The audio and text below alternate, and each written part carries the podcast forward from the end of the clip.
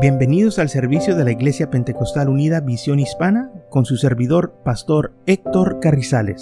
Esperemos que reciba bendición y fortaleza en su vida a través del glorioso Evangelio de Jesucristo. Y ahora acompáñenos en nuestro servicio ya en proceso.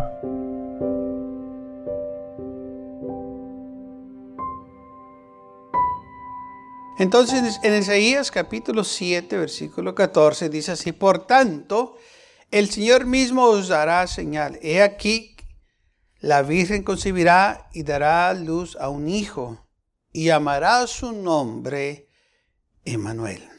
Entonces aquí en Isaías el profeta dice que viene ahora el, el Mesías. La Virgen o una mujer va a concebir la semilla de la mujer, la simiente de la mujer,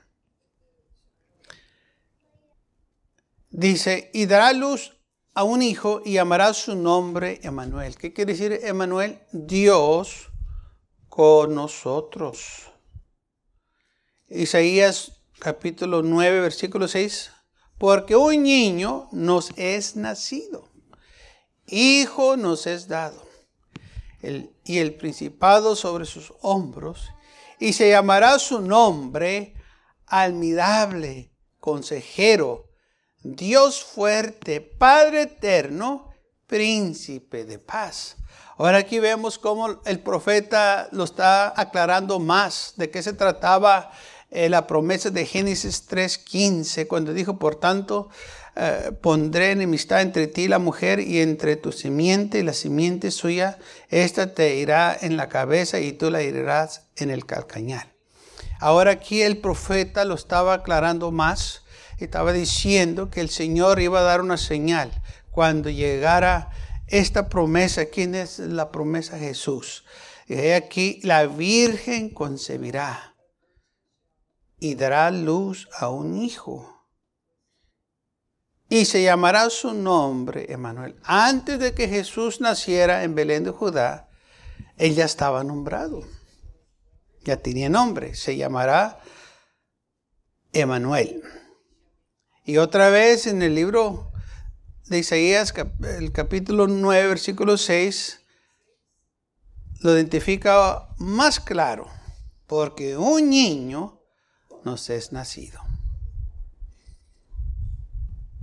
Hijo nos es dado. Esto cumple lo que dice Pablo en Gálatas 4, 4. Porque cuando vino el cumplimiento del tiempo, Dios envió a su hijo, nacido de mujer, nacido bajo la ley. ¿Vio cómo todo cae en su lugar? Después de miles de años se están cumpliendo las cosas. Gloria al Señor por ello.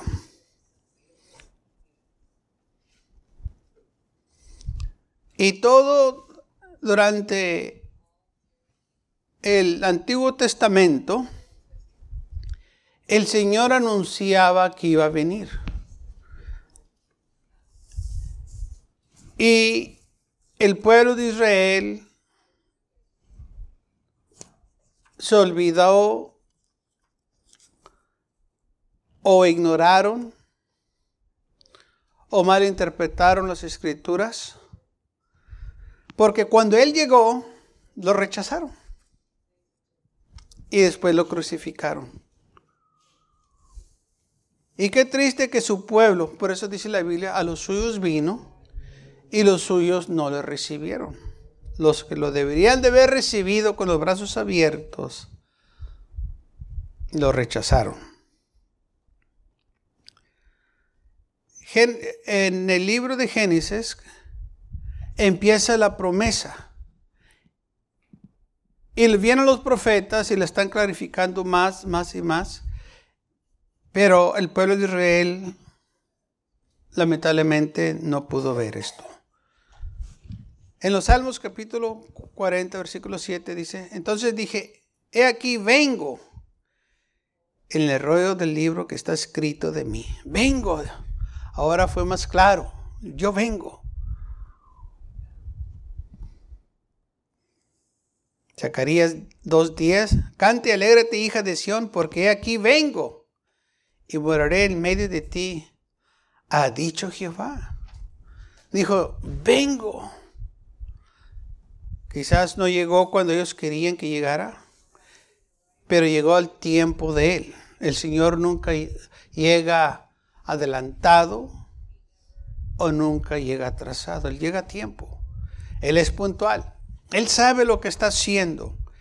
Por eso nos pide a nosotros que aguárdenos, que esperemos en Él, que confiemos en sus promesas.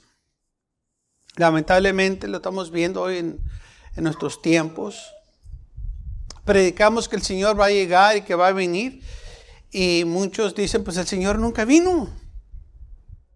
Tú, desde que mi abuela me decía, me acuerdo que vivía mi abuela, me decía que el Señor venía y nunca vino.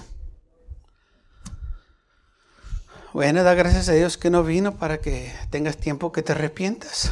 Qué bueno que no vino cuando yo estaba perdido. ¿sí? Pasó ahí. Qué bueno que se, eh, que se esperó un poquito más por mí. Y gracias a Dios por ello.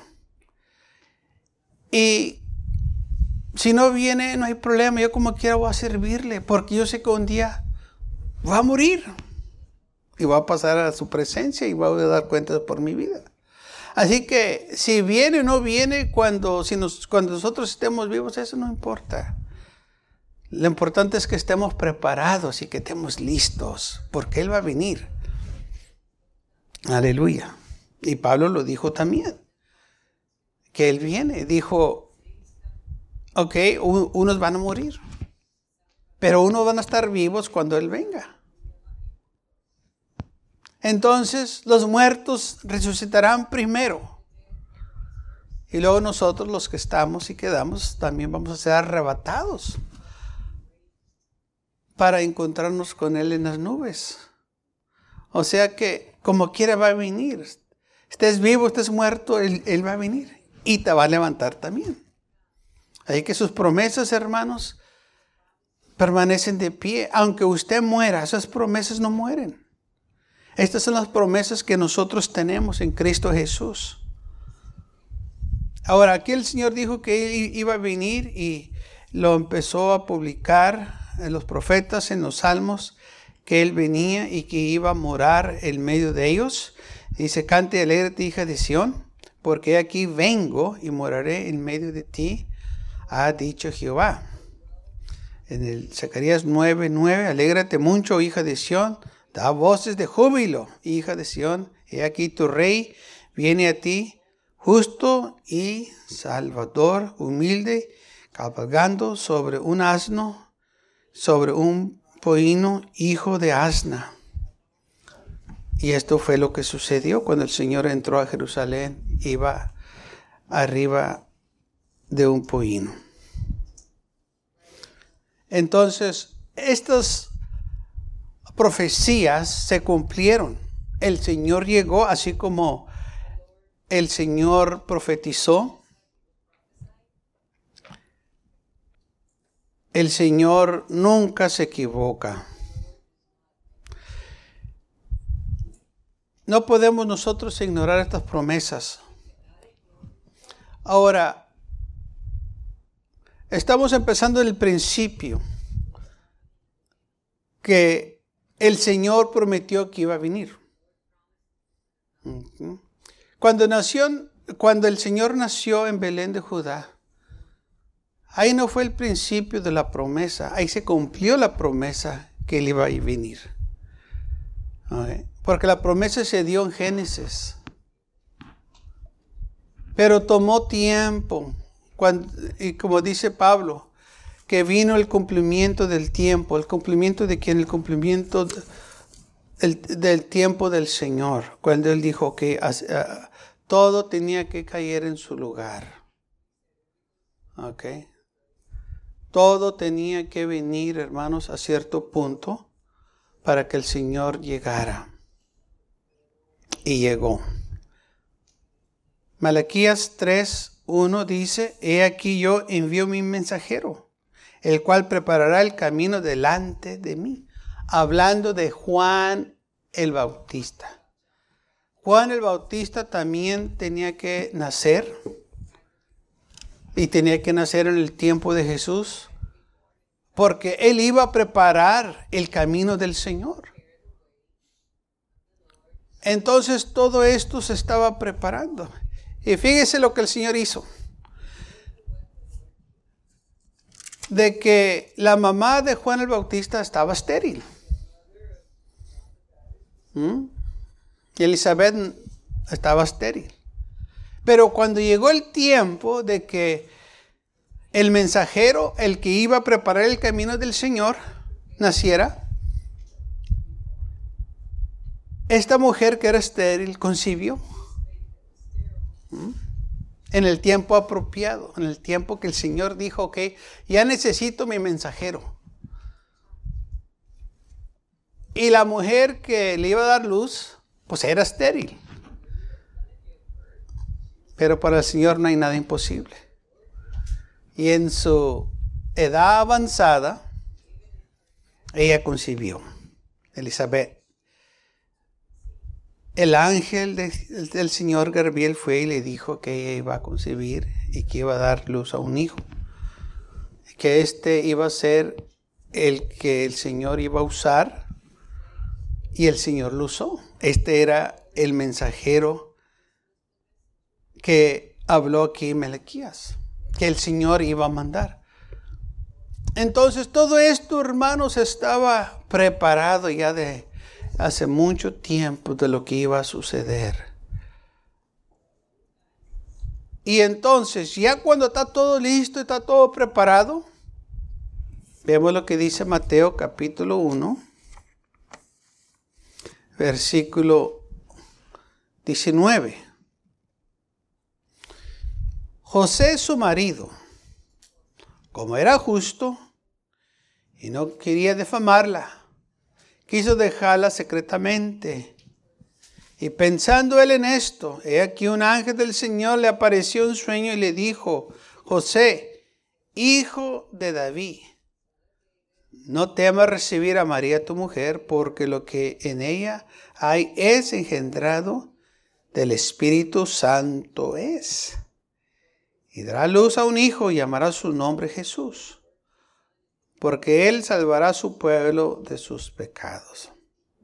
Todo esto aconteció para que se cumpliese lo dicho por el Señor por medio del profeta cuando dijo, He aquí, una virgen concebirá y dará luz a un hijo y llamará su nombre Emanuel, que traducido es Dios con nosotros. Después de miles de años, fíjese, se está repitiendo la profecía. Dijo que aquí se está cumpliendo ya.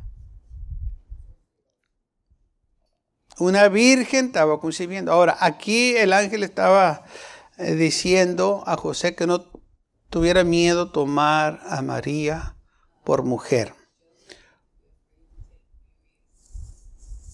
Porque él estaba esposada ya con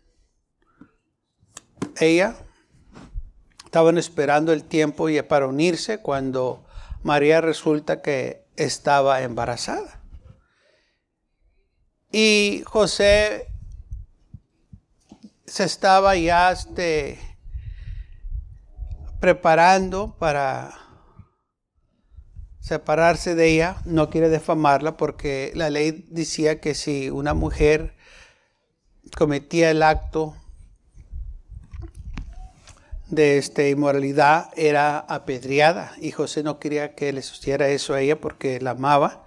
Entonces le iba a dejar secretamente, él se iba a ir y para que no causarle daño.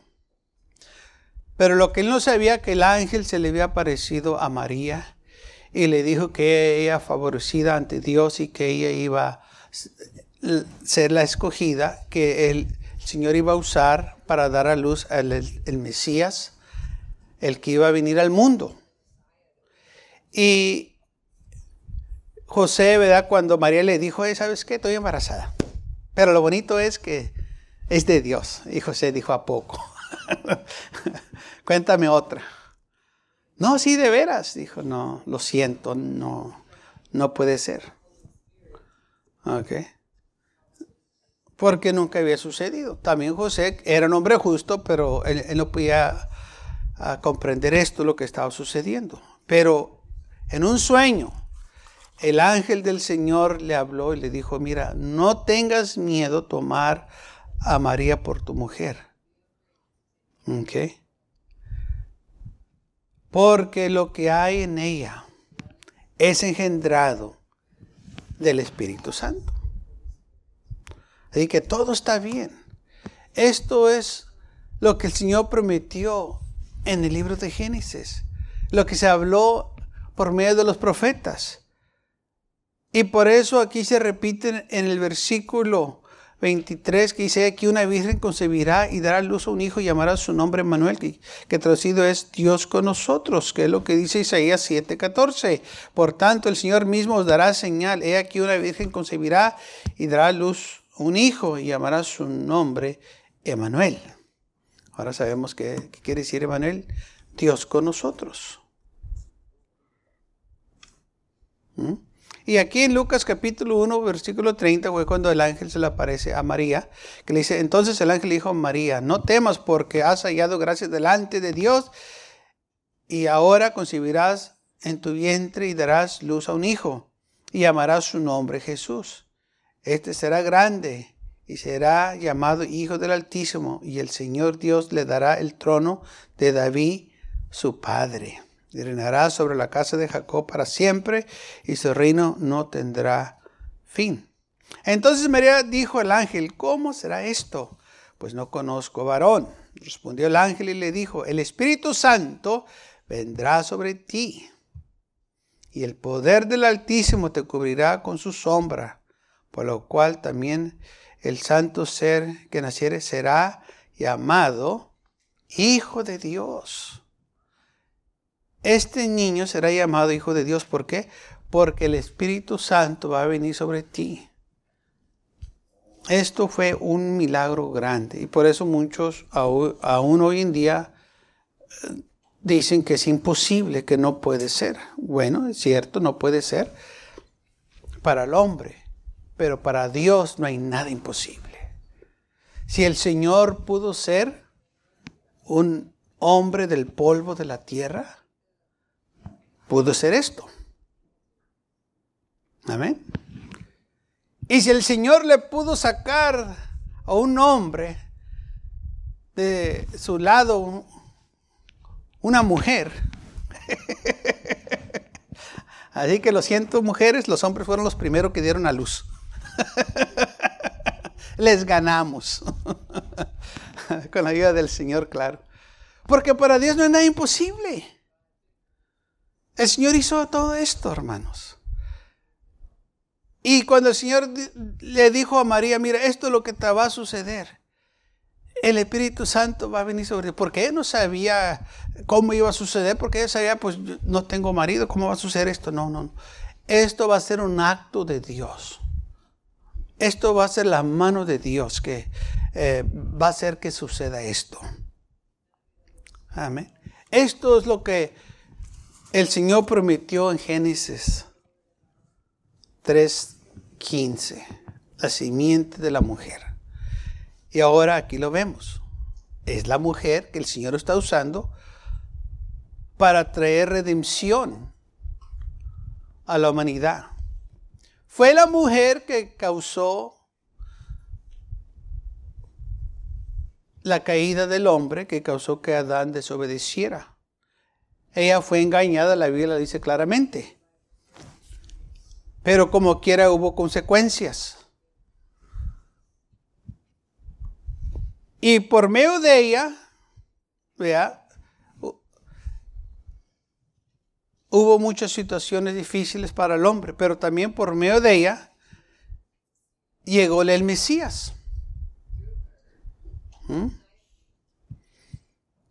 Vemos que el Señor no tenía rencor contra esta mujer, sino que aún en, en su estado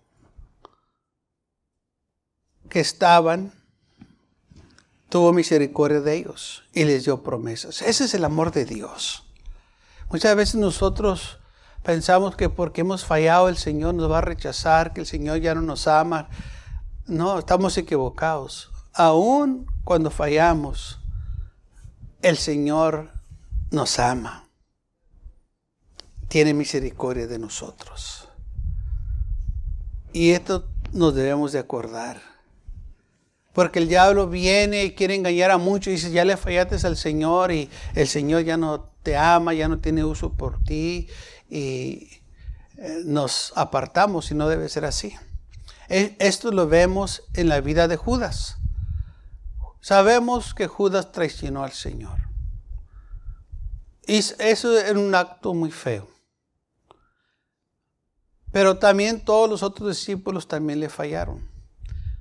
Recordemos que Pedro negó al Señor tres veces y aún hasta maldijo que no lo conocía. La diferencia de Pedro y Judas fue esta, que uno se arrepintió y el otro no. Pedro reconoció que él hizo mal. Y dice la Biblia que cuando él negó al Señor y el gallo cantó, salió y fue y lloró amargamente. O sea que estaba arrepentido por lo que hizo. Y cuando dice amargamente, se está refiriendo a que lloró hasta que ya no tenía lágrimas, que ya no tenía fuerza, ya no tenía palabras que decir, que ya no sabía qué hacer. Pero hay en ese estado, el Señor lo fortaleció y lo perdonó. Ahora vemos a Judas, que cuando él traicionó al Señor y se dio cuenta que él hizo mal, fue y quiso regresar las 30 monedas, porque dijo, he traicionado sangre inocente. ¿Y qué le dijeron los religiosos a nosotros? Que no nos importa, ya tú eso es tu problema. Y salió de aquel lugar y fue y se ahorcó. Se le olvidó lo que el Señor le dijo en el jardín. Cuando fue con los oficiales del templo, los sacerdotes y los soldados. Cuando se le acercó al Señor. Y el Señor le dijo, amigo, aquí has venido. Fíjese que no le dijo traicionero, no le dijo odioso, no le dijo ¿por qué lo estás haciendo? Le dijo, amigo, aquí has venido. Todavía el Señor lo consideraba amigo. Y no nomás lo dijo por decirlo. No, cuando el Señor dice cosas, hermanos, eh, eh, eh, Él es este directo, Él es fiel, Él es justo, está haciendo la verdad. Si le dijo amigo es porque él lo consideraba su amigo. Él sabía lo que Judas estaba haciendo. Y aún así, le dice amigo. ¿Mm? ¿Usted le diría a una persona amigo sabiendo muy bien que viene con sus enemigos a traicionarlo? ¿Le diría amigo usted es una clase de persona de esas? Pues el Señor sí le dijo a Judas porque lo consideraba su amigo. No tenía rencor, no tenía odio, no tenía coraje hacia Judas, sino que tenía amor hacia él. Ese es el amor de Dios. Y si Judas le hubiese pedido perdón a Jesús, el Señor le hubiera perdonado. ¿Por qué? Porque era su amigo. Era el cual él confiaba más que todos los otros discípulos. Ahora, ¿cómo sabemos esto? ¿Por qué digo yo que Jesús confiaba más de él, de Judas, que lo traicionó, que todos los demás? Pues yo no sé de usted, pero yo le digo una cosa. Si yo le voy a pedir a alguien que me cuide dinero, tengo que, tengo que confiar de ellos. Porque no cualquiera le voy a soltar dinero. Porque yo sé lo que van a hacer. Lo van a gastar. Se les va a perder. Ya sabemos las, historias esas. Que tantos han prestado dinero y, ya, y hasta ahorita pues nomás no ha regresado. Y cada vez que lo miran le prometen que se lo van a regresar. Ya tiene años. Ya olvídelo. ya, ya se fue ese dinero. ¿Ok? Pero soltamos dinero a gente que confiamos de ellos. Entonces, Jesús confiaba en Judas, por eso le soltó el dinero. Él era el que tenía la, la bolsa, o sea que él era el tesorero. Él confiaba en Judas. Si se le daba a Pedro, Pedro le iba a gastar porque Pedro muy, muy arrebatado, luego, luego quería hacer cosas. Y el Señor dijo, no, no puedo confiar en Pedro porque este Pedrito se va a ir de compras. y luego miró a Mateo, pues Mateo tenía experiencia en manejar dinero. Pero Mateo tenía un problemita. Se echaba a la bolsa también dinero cuando mordidas y toda la cosa. Es, eh, que era la vida de Mateo. Eh, se, sentaba en la mesa de los tributos y, pues transaba la gente y, cobraba de más y, poquito para el César y poquito para mí. Y, el Señor dijo, yo no puedo confiar en este hombre porque pues esa es su debilidad. Si es buen hombre y, es fiel. Pero si yo le suelto el dinero a él, lo va a arruinar. Así que no, no se lo suelto. Y aquellos pobres pues nunca han tenido este dinero pues quizás ya no lo va a volver a ver. Porque es lo que pasa. Gente que nunca ha tenido dinero. Y si usted le suelta dinero, lo van a malgastar, lo van a usar y lo van a desperdiciar. Porque es mucho dinero. No saben qué hacer con él. Y, ah, voy, a comprar esto, voy a comprar el otro. Y el Señor dijo, no, no puedo usarlos a ellos. Y miró a Judas dijo, puedo ser este hombre. Porque este hombre puede manejar el dinero. Y sí, sí lo manejó muy bien. Pero lamentablemente no cuidó su corazón. Dice la Biblia, la raíz de todo mal es el amor al dinero. Se empezó él a descuidar y empezó él a ver el dinero, em, lo, cuidó de más y pensó que era de él. Y, y, qué triste, porque Judas tuvo la oportunidad de servir bien al Señor y no lo hizo. Pero a la misma vez también el Señor le dio la oportunidad que se arrepintiera, pero no lo hizo fue y se ahorcó.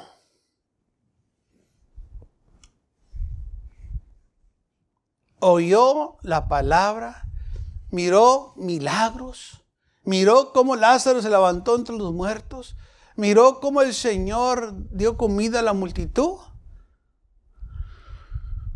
Miró el Señor caminar sobre el agua. Milagro tras milagro, hermanos. Pero el enemigo lo convenció que porque traicionó al Señor, el Señor lo rechazó y no, es, no fue cierto. El Señor lo amaba también, así como me ama a mí y lo ama a usted. Así que no permita que el enemigo lo engañe y que le diga que el Señor no lo ama. El Señor lo ama. No importa sus fallas, no importa las situaciones en cuales haya estado, a eso vino el Señor, a salvar y a buscar todo aquello que se haya perdido. A eso vino Él a salvarnos. Dijo el Señor, yo no vine a llamar a los justos, sino vine a llamar a los pecadores. Los que están enfermos, a eso vine, a sanarlos. No los que están buenos de salud, pues no necesitan médico, pero los que están enfermos son los que necesitan médico. El hombre está enfermo del pecado. Y por eso el Señor vino a buscarnos, a salvarnos. Esta fue la promesa que le hizo a Adán y a Eva. Y durante los tiempos de la ley, de los profetas, de los salmos, el Señor dijo que venía. Y llegó y nació en Belén de Judá como Él lo prometió. Y escogió a doce hombres que le ayudaran a predicar este glorioso evangelio.